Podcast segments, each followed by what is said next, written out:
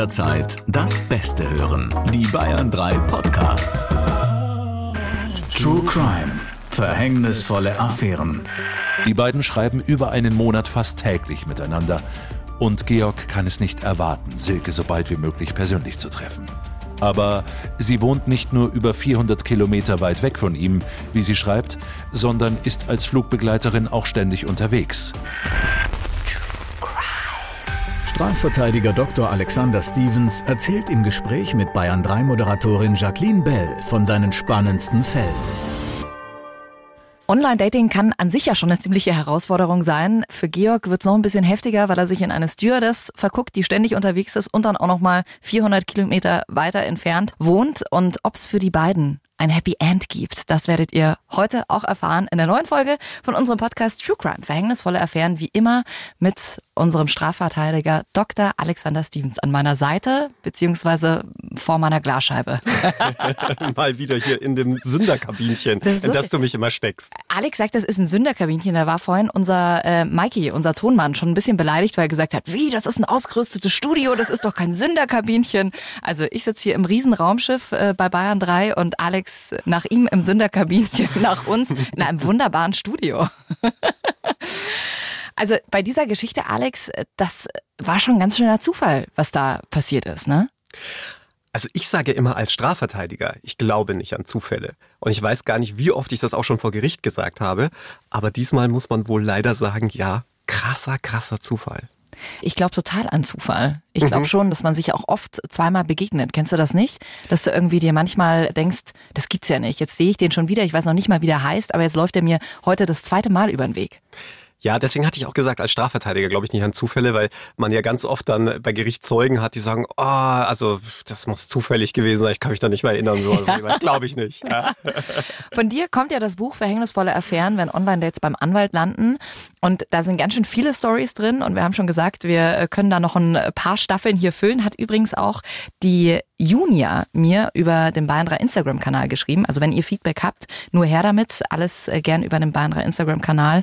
Ich suchte euren Podcast gerade total durch und habe Angst, dass er irgendwann zu Ende geht. Ich hätte kein Problem mit längeren Folgen und eine vierte Staffel wäre auch nicht schlimm. Aber jetzt freue ich mich erstmal auf die nächsten Folgen in der dritten Staffel. Schönen Gruß übrigens aus Wolfsburg. Du hast uns ja auch erzählt, bevor du dieses Buch geschrieben hast, bist du selbst auch in die Online-Dating-Welt eingestiegen und da hast du ja auch ganz viele schöne Sachen erlebt, ne? Ja, also ich, ich denke, man sollte, bevor man äh, sich eines solchen Themas widmet, ja doch auch so ein bisschen Selbstrecherche machen, Eigenrecherche. Aber du hattest ja schon gesagt, äh, als Freundin würdest du das deinem Freund nicht glauben. Nee, tatsächlich nicht. War aber wirklich so. Und im Zuge dessen habe ich mich natürlich da auch mit ein paar Mädels gedatet. Und bei einem Date, äh, da war ich so ein bisschen skeptisch. Denn äh, ich dachte mir, uh, das geht aber ganz schön weit weg. Ja, also das waren bestimmt so 40, 50 Kilometer Fahrt. Und das war dann auch irgendwie so ein kleines Kaff. Und da habe ich mir gedacht, ah, sag ich mal lieber mal meinem besten Freund Bescheid. Habe ihm geschrieben, du pass mal auf. Peter heißt er. Schönen Gruß an Peter an dieser, an dieser Stelle. Und hatte ihm dann per WhatsApp geschrieben, du pass mal auf, ich bin da und da. Wenn ich mich bis 23 Uhr nicht bei dir zurückmelde, bitte ruf die Polizei. Ja, ich hatte einfach ein ungutes Gefühl. Mhm. So.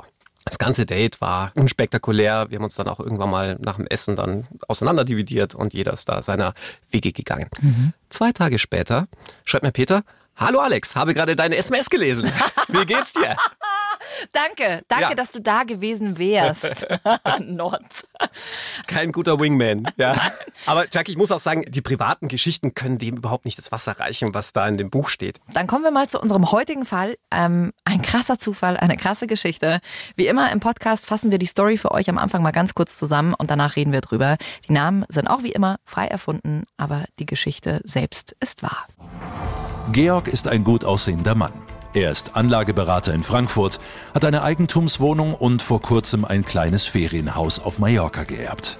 Was ihm zu seinem Glück fehlt, ist eine Partnerin. Es ist nicht einfach, jemand im Alltag kennenzulernen, noch dazu, wenn man viel arbeitet. Und so meldet sich Georg auf einer Dating-Plattform an und landet kurz darauf bereits einen Volltreffer. Silke ist Flugbegleiterin und genau sein Typ.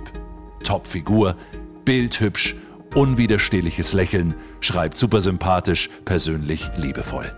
Georg verliebt sich unsterblich. Er hat seine Traumfrau gefunden. Und warum auch immer. Er hat das Gefühl, Silke beeindrucken zu müssen, will in ihrem Ansehen steigen und streut deshalb immer wieder mal ein, dass es ihm finanziell richtig gut geht. Doch Silke geht überhaupt nicht darauf ein. Sie scheint sich im Gegenteil gar nicht für materielle Dinge zu interessieren, so dass Georg seine kleinen Angebereien schnell sein lässt. Was Freunde und Kollegen anfangs noch nett finden, wird bald mühselig. Georg ist wie besessen von Silke, redet nur noch von ihr. Kein Gespräch, ohne dass Georg ständig aufs Handy schaut, kein Thema, das nicht mit Silke zu tun hat. Die beiden schreiben über einen Monat fast täglich miteinander und Georg kann es nicht erwarten, Silke so bald wie möglich persönlich zu treffen. Aber sie wohnt nicht nur über 400 Kilometer weit weg von ihm, wie sie schreibt, sondern ist als Flugbegleiterin auch ständig unterwegs. Immer wieder schickt er ihr Vorschläge für ein Treffen. Immer wieder kommt etwas dazwischen. Aber Silke versichert, dass es ihr schrecklich leid täte. Sie sei beruflich momentan so eingespannt und sie würde sich freuen, ihn bald zu sehen. Nach drei Monaten hält Georg es nicht mehr aus. Er will wenigstens einmal mit ihr telefonieren, doch Silke mag nicht. Angeblich spricht sie nicht gerne übers Telefon. Ein persönliches erstes Treffen sei ihr dann doch lieber. Georg hat Verständnis. Immerhin schickt sie ihm Updates von ihren Reisen, ab und zu auch mit Strandfotos im Bikini. Eines Tages meldet sich Silke mitten in der Nacht bei ihm und berichtet verzweifelt von einem Raubüberfall in Südafrika. Sie habe ihre freien Tage für eine Rundtour durch die Savanne genutzt und sei ausgeraubt worden. Jetzt brauche sie dringend Geld, um zu ihrer Crew in die Hauptstadt zurückzukehren. Ohne zu zögern geht Georg zur Bank und überweist Silke 500 Euro über einen Bezahldienst. Silke verspricht, hoch und heilig ihm das Geld bei ihrem ersten Treffen zurückzuzahlen. Doch dieses Treffen findet nie statt. Es kommt noch schlimmer. Silke scheint das Interesse an ihm zu verlieren. Sie schreibt immer weniger. Er konfrontiert sie in einer Mail damit und Silke gibt zu, einen anderen Mann kennengelernt zu haben. Sein Geld werde sie ihm natürlich trotzdem zurückzahlen. Georg will davon nichts mehr wissen. Er ist zutiefst gekränkt und antwortet auch gar nicht mehr. Wochen später, als sein Liebeskummer allmählich etwas weniger wird, hat er einen beruflichen Termin in einer anderen Stadt und nimmt dazu einen Inlandsflug. Und wer begrüßt ihn in der Maschine mit einem strahlenden Lächeln? Die schöne Silke. Sie tut so, als wäre nie etwas passiert. Georg nimmt sich vor, sie nach der Landung sofort zur Rede zu stellen. Na, wollen Sie ein Glas Tomatensaft? Georg? Ihr werdet euch wahrscheinlich jetzt auch wieder denken, ja, was sorry, wie kann man denn jemandem 500 Euro überweisen, den man überhaupt nicht kennt? Ja, Jackie, wir haben gerade einen Fall in der Kanzlei. Da hatte eine Dame einem Online-Date, das sie nie zuvor gesehen hat. Ja? Mhm. Nie gesehen, nur geschrieben, über Wochen hinweg geschrieben. 300.000 Euro. Ich wiederhole es nochmal. 300.000 Euro überwiesen. Das Geld ist weg. Was? Und die Dame ist jetzt auch nicht irgendwie auf den Kopf gefallen. Sie ist promovierte Physikerin. Warum hat sie es gemacht? Weil sie so blind vor Liebe ähm, und er ihr das so gut. Ganz genau. Das ist der Klassiker. Man spielt ja mit der Einsamkeit der Menschen. Gerade jetzt auch in Corona-Zeiten. Ich würde sagen, da haben die Fälle nochmal wirklich super exponentiell zugenommen, weil die Leute zu Hause einsam sind. Sie sehnen sich nach etwas Glück, nach etwas Geborgenheit, nach einfach Kommunikation. Und das sind ja meistens nicht mal einzelne Menschen, die auf der Täterseite dahinter stecken, sondern das sind ja ganze Banden, die mhm. irgendwo meist in Westafrika sitzen, die dann meist auf gebrochenem Deutsch oder auf Englisch kommunizieren. Übrigens, das ist eines der Merkmale, auf die man wirklich aufpassen sollte bei Online-Dates, wenn einer nur auf Englisch mit dir kommuniziert. Also ich will jetzt damit nicht sagen, dass dann per se nichts stimmt, aber es ist schon mal komisch, ja, weil das mhm. sind so die Klassiker, weil die eben gar kein Deutsch sprechen. Die agieren ja international, diese Banden. Da wirst du dann eingelullt und dann kommen immer so die Klassiker, ja. Also ich habe gerade meine Mutter verloren oder wir hatten hier ein schweres Unwetter oder ich komme hier nicht weg. Und die sind dann einfach wirklich so in diesem Schreibfluss und, und in ihrem Liebeswahn, ja, und projizieren das alles auf auf einen Chat, auf Personen, die sie nicht kennen, die es nicht mal gibt. Wahnsinn. Und da kann man aber auch auf Opferseite den Opfern auch gar keinen Vorwurf machen, weil ich kann es nachvollziehen. Also ich kann die Einsamkeit nachvollziehen, aber ich kann nicht nachvollziehen, dass man dann nicht irgendwann mal sagt, ja, okay, spätestens ab dem Moment, wo du jetzt sagst, ja, das sind keine fünf Euro, weil er jetzt gerade irgendwie sich einen Kaffee oder eine Breze holen will, sondern es sind 300.000. Da sage ich doch irgendwann mal, ja, aber wir kennen uns doch noch nicht mal. Nee, überweise ich dir nicht. Ja, also ich kann es deswegen nachvollziehen, weil, also man muss dazu sagen, es sind ja nicht immer so hohe Beträge, aber nichtsdestotrotz, oftmals sind es eben hohe Beträge. Dann sind ja. es mal 10.000 oder 20.000 Euro. Die sind da wirklich in einem Liebeswahn, ja. Mhm. Sie, sie, sie legen alle ihre Hoffnung, legen die in diesen Chat. Ja. Aber was für ein Zufall. Also Georg hat mit der Sache abgeschlossen, sitzt dann im Flugzeug und äh, trifft dann seine Silke da. Also das muss ja in dem Moment ein totaler Schockmoment auch gewesen sein. Die natürlich in, übrigens überhaupt nicht Silke heißt, ja. Aber ja. ganz abgesehen davon, ja. Ja, die Geschichte ist nämlich noch nicht zu Ende, lieber Alex. Erzähl uns mehr. Ja, also Georg nimmt all seinen Mut zusammen und spricht diese schöne Silke an spricht sie auch mit dem Namen Silke an und die reagiert da gar nicht drauf. Man muss dazu sagen, der Zufall meint es diesmal wirklich gut mit Georg, denn die schöne Silke, die in Wirklichkeit Amelie heißt, findet ihn auch ganz attraktiv. Er nimmt, wie gesagt, all seinen Mut zusammen, spricht sie an, sie erwidert und man verabredet sich nach dem Flug, sich am Flughafen für einen Kaffee zu treffen. Ah. Ha, und dann? Mhm. Ja, und dann kommt natürlich die ganze Geschichte raus. Ja, er macht ihr natürlich jetzt so, ich würde sagen, latent Vorwürfe. Gesagt, ja, hätte sich doch mal melden können, ja, oder was ist denn passiert? Und sie, wie was? Was ist passiert? Ja, und dann erzählt Georg die ganze Geschichte und Silke ist einfach hin und weg. Also hin und weg einerseits von Georg, aber auch von dieser krassen Geschichte, denn sie hatte sich niemals auch nur auf irgendeinem Online-Dating-Portal angemeldet gehabt. Ihr habt es wahrscheinlich schon geahnt, ne? dass da irgendwas einfach nicht stimmen kann. Also Silke war nicht Silke, Silke war Amelie und hatte Georg vorher nie gesehen, hatte auch nie mit ihm geschrieben. Aber sie war es augenscheinlich. Also das Foto ist ihr Foto gewesen, das, das da auf dem Online-Portal zu sehen war. Das Foto war eindeutig und Georg hat sie natürlich auch gezeigt. Er hatte ja die ganzen Fotos auch aufgehoben gehabt. Zum Beispiel das Profilfoto war einfach mal das Foto, das die Airline online stellt. Also da hatte sich, wer auch immer letztlich Silke war, sich auf der Homepage der Airline dieses Fotos bedient. Jetzt will ich nicht sagen, welche Airline es war, ja, mhm. aber seither gibt es keine Fotos mehr von dem Personal auf dieser Seite der Airline. Nee. Mhm. Aber gut, an Fotos kommst du ja so auch relativ schnell ran. Wie viele Leute haben öffentliche Profile oder gib mal einen Namen von irgendwem einfach bei Google an. Ich finde da noch ein Foto von mir, Total von easy. irgendwie vom Austausch äh, in den USA. Von damals, da war ich irgendwie 16. Furchtbar, ja. Also es ist halt einfach alles drauf. Aber in dem Moment, wie sich Amelie, also alias Silke, hm. gefühlt haben muss, da steht plötzlich ein Typ vor dir, sagt, hey, ich habe monatelang mit dir geschrieben, ich habe dir 500 Euro überwiesen und äh, jemand klaut dir letzten Endes ist dein Foto. Ich weiß nicht, ob ihr vielleicht äh, auch schon irgendwie Erfahrungen damit gemacht habt. Das irgendwie sieht man ja immer wieder auf Instagram, dass es dann irgendwelche Fake-Profile gibt, meistens bei Promis, die dann schreiben, hey, ich habe das nicht geschrieben. Du gibst das dann an bei Instagram, meldest das und das Konto verschwindet dann auch. Aber da gehen halt erstmal ein, zwei Tage flöten. Ja, und für jedes Konto, das geschlossen wird, werden 100 neue eröffnet. Eben. Ja. Also das ist schon, wenn es deine eigene Person ist, jemand mit deinem Foto irgendwas macht, das erinnert mich gleich an unsere Folge Nummer 5. Falls ihr noch nicht gehört habt, guckt mal darüber. Wenn dein Gesicht plötzlich für was ganz anderes steht. Ganz kurz zu dieser Pornostar-Folge. Es gibt nämlich jetzt auch ganz perfide Machenschaften, dass dein Bild, also ein völlig unverfängliches Bild von dir, genommen wird und auf Pornoseiten drauf retuschiert wird. Mhm. Ja, also auf die Körper von Pornodarstellern oder ja. Leuten, die gerade Sex haben. Und damit wirst du dann erpresst. Und es heißt dann, pass mal auf, wenn du mir nicht so und so viel Geld überweist, dann geht dieses Video von dir ja, das dich aber in Wirklichkeit gar nicht zeigt, aber das weiß ja keiner. Ja, ja. Das ist so gut gemacht. Geht dann an all deine Freunde. Eigentlich ist man selber so dumm, mhm. dass man öffentliche Profile hat, überall deinen ganzen Freundeskreis einsehen kann und die Leute schicken das dann deinen Freunden. Und die machen das so perfide, dass sie schon mal ein paar Freunde namentlich erwähnen in dieser Erpresser-Mail an dich, dass du total Angst bekommst. Wir haben so viele solcher Fälle. Echt? Mhm. Das ist ja krank. Auf was für Ideen die Menschen kommen. Ich sag's ja immer. Sagen wir mal, ähm, mir würde sowas passieren. Wie reagiere ich denn dann richtig? Also auf gar keinen Fall mit dem Erpresser kommunizieren. Zur Polizei gehen.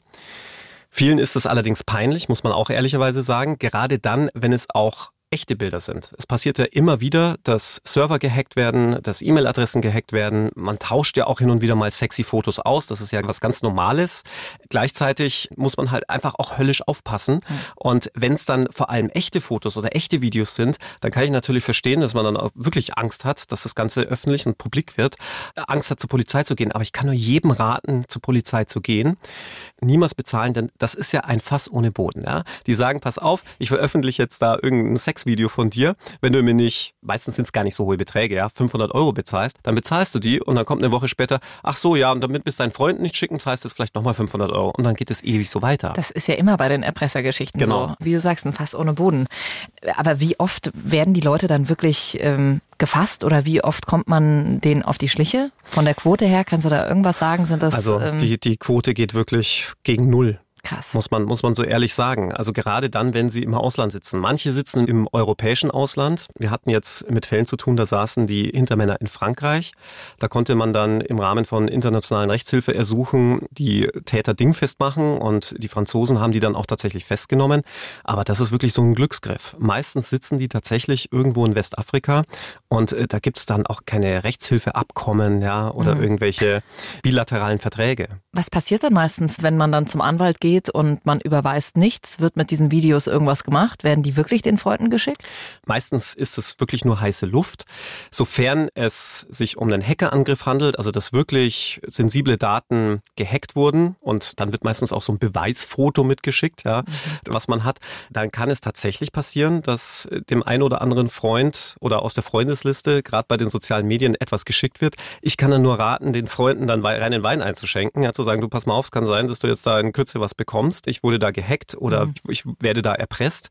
Ich finde, so offen kann man dann durchaus sein, dann ist es ja nichts Schlimmes. Man hat ja selber nichts Schlimmes getan. Ja. Und gerade wenn es sich aber um Fake-Fotos handelt, dann kann man sich zumindest ein Stück weit entspannter zurücklehnen. Ich kann da auch nur raten, präventiv zu handeln. Das heißt, niemals ein öffentliches Profil haben. Ja? Also zumindest nicht so, dass man die ganzen Freunde sieht. Bei E-Mail-Adressen echt aufpassen. Man kriegt so viele Mails mittlerweile, sei es von eBay Kleinanzeigen oder irgend irgendwelchen Portalen, die man kennt, wo es heißt, ach, können Sie mir kurz Ihre E-Mail-Adresse schicken oder hier auf diese E-Mail antworten.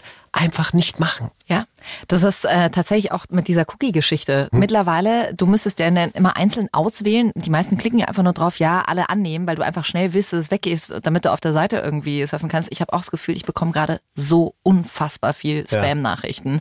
Teilweise sind die auch echt gut gemacht. Ne? Mhm. Also das ist echt schockierend. Ja, also diese Situation, dass jemand unter deinem Namen mit deinem Foto etwas macht, also da kann ich mir schon vorstellen, dass sich Amelie ziemlich scheiße gefühlt hat. Ich hatte das auch mal selber, ja. Ich bin vor einigen Jahren von Stern TV angerufen worden und da habe ich gedacht, ah cool, wollen irgendwie etwas über mein Buch machen oder so. Ja, habe mich zuerst gefreut und dann hieß es so, ja, Sie machen ja auch Online-Dating und so und ich so, nee, nee, nee, nee ich habe ein Buch über Online-Dating geschrieben. Nee, nee, nee, Sie haben doch da so Profile da und da. Das kann eigentlich nicht sein, ja. Das waren wirklich Profile von diversen Sexplattformen und nee. ähm, das war den Redakteuren von Stern TV natürlich völlig klar, dass ich das nicht bin und wollten mich dann als Gast in der Sendung haben, um darüber zu berichten, was das mit einem macht. Letzten Endes kannst du es halt nur melden, ne? Das ist das genau. Einzige, was da übrig bleibt. Melden, das würde ich schon, also wenn ich erpresst werde, würde ich wirklich zur Polizei gehen. Schon allein, um mich selber auch ein Stück weit zu exkulpieren, ja? Um auch, sollte wirklich mal was durchliegen, zu sagen, hey, pass mal auf, ich bin auch zur Polizei gegangen, ich werde hier erpresst. Bitte niemals bezahlen. Würdest du dann prinzipiell als Anwalt sagen, du hast schon gesagt, also keine öffentlichen Profile, wo man Freundeslisten und so einsehen kann, würdest du dann auch generell sagen, wenn man so ein Foto jetzt mal irgendwie hat, das dann gleich irgendwo runterlöschen, auch von seinem Handy oder gar nicht erst per WhatsApp verschicken, soll man es als Mail verschicken oder soll man es einfach gar nicht verschicken? Ja, das ist natürlich immer, immer schwer zu sagen. Also grundsätzlich ist natürlich alles gefährlich im Zeitalter von Daten, Internet und Globalisierung. Ja, mhm. nichtsdestotrotz kann man ja sein gesamtes Sexualleben deswegen nicht einschränken. Aber man sollte halt sehr, sehr vorsichtig sein. Also bitte schon mal keinen Personen irgendwelche sexy Fotos oder Videos schicken, die man noch gar nicht kennt, die man noch nie persönlich getroffen hatte. Also mhm. Freund, Freundin ist ja mal was anderes. Ja, aber so bei einem ersten Date oder bei den ersten Chats kommt das ja zur Sprache. Ist ja nicht mhm. selten so, dass man ja da an Leute gerät, die ja regelrecht solche Bilder und Videos sammeln und äh, die dann sagen, hey, komm, schick mal mal hier ein Nacktfoto von dir und so. Das würde ich jetzt vielleicht nicht machen. Ja, als Frau musst du ja noch nicht mal mit den äh, Typen schreiben und du kriegst sowas auf Instagram geschickt. Ne? Genau. Also, nein, danke. Okay, also jetzt nochmal ganz kurz zu unserem Fall. Ich merke schon, wir schweifen heute die ganze Zeit ab. Also, wir haben äh, Georg, der 500 Euro an Amelie gezahlt hat, an Silke. Sie treffen sich, was ein wahnsinniger Zufall ist. Ich meine, überleg mal, dass gerade Silke dann wirklich Georg als ihren Gast sozusagen im Flieger hat. Was ist danach passiert? Wen hast du damals vertreten und wie wurde der Fall gelöst? Also vertreten habe ich damals Silke, die dann äh, zunächst mit Georg zusammen zur Polizei gegangen ist. Also Amelie eigentlich, oder? Genau, es ging halt darum, Strafanzeige zu erstatten, hat man dann auch gemacht. Und im Zuge der polizeilichen Ermittlungen, das fand ich dann wiederum sehr interessant, ergab Oh, welch ein Zufall, dass es Silke als solche natürlich nicht gab. Ja, also das hätten wir wahrscheinlich auch noch rausgefunden. Ja, danke dafür. Aber dass Silke alias Marion, Katrin und wie sie alle hießen, ja, immer unter demselben Profilbild an die 400, 500 Profile hatte. Und zwar immer mit dem Bild von Amelie. Also die hatte diese Nummer so oft abgezogen. Und jetzt mach du mal die Mathematik, Chucky. Ja? Wenn du 500 Mal einen Typen mit 500 Euro abziehst. Ja. ja. Aber wie gesagt, meistens sitzt ja da keine Einzelperson dahinter, sondern eine ganze Gruppe, eine ganze Bande an Leuten. Ja? Wahrscheinlich waren es 100 Silkes. Wahnsinn. Und jetzt äh, die schlechte Nachricht, die Betrüger hat man ja nicht erwischt. Genau, also die Betrüger, man hat dann versucht, über die IP-Adresse an die Betrüger ranzukommen den die Betrüger, man weiß es bis heute nicht. Es war wie so oft, man hatte einfach keine Chance, da an die ranzukommen. Mhm. Das Einzige im Nachgang war, dass man im Zuge der Ermittlungen ja eine Bilderprofilsuche gemacht hatte mit Amelies Bild, ja, und dann auf so viele Bilder gestoßen ist, wo mit Amelies Bild letztlich Schindluder getrieben wird. Unter anderem auch in den sozialen Medien mit einer ganz neuen Geschäftsidee. Da war Amelie dann plötzlich in einem Bikini zu sehen. Das war auch wirklich ein Bikini-Bild von Amelie, denn Amelie war ja als Flugbegleiterin wirklich um die ganze Welt gereist und hat es mit allen Leuten auch geteilt, öffentlich. Macht sie übrigens jetzt auf meinen Raten nicht mehr. Und dann war dieses Bikini-Bild von Amelie Amelie in den sozialen Medien zu sehen und drüber stand, zahle mir 5 Euro und sehe, was passiert. Nein. Und zuerst habe ich gedacht, hä? Wer macht das?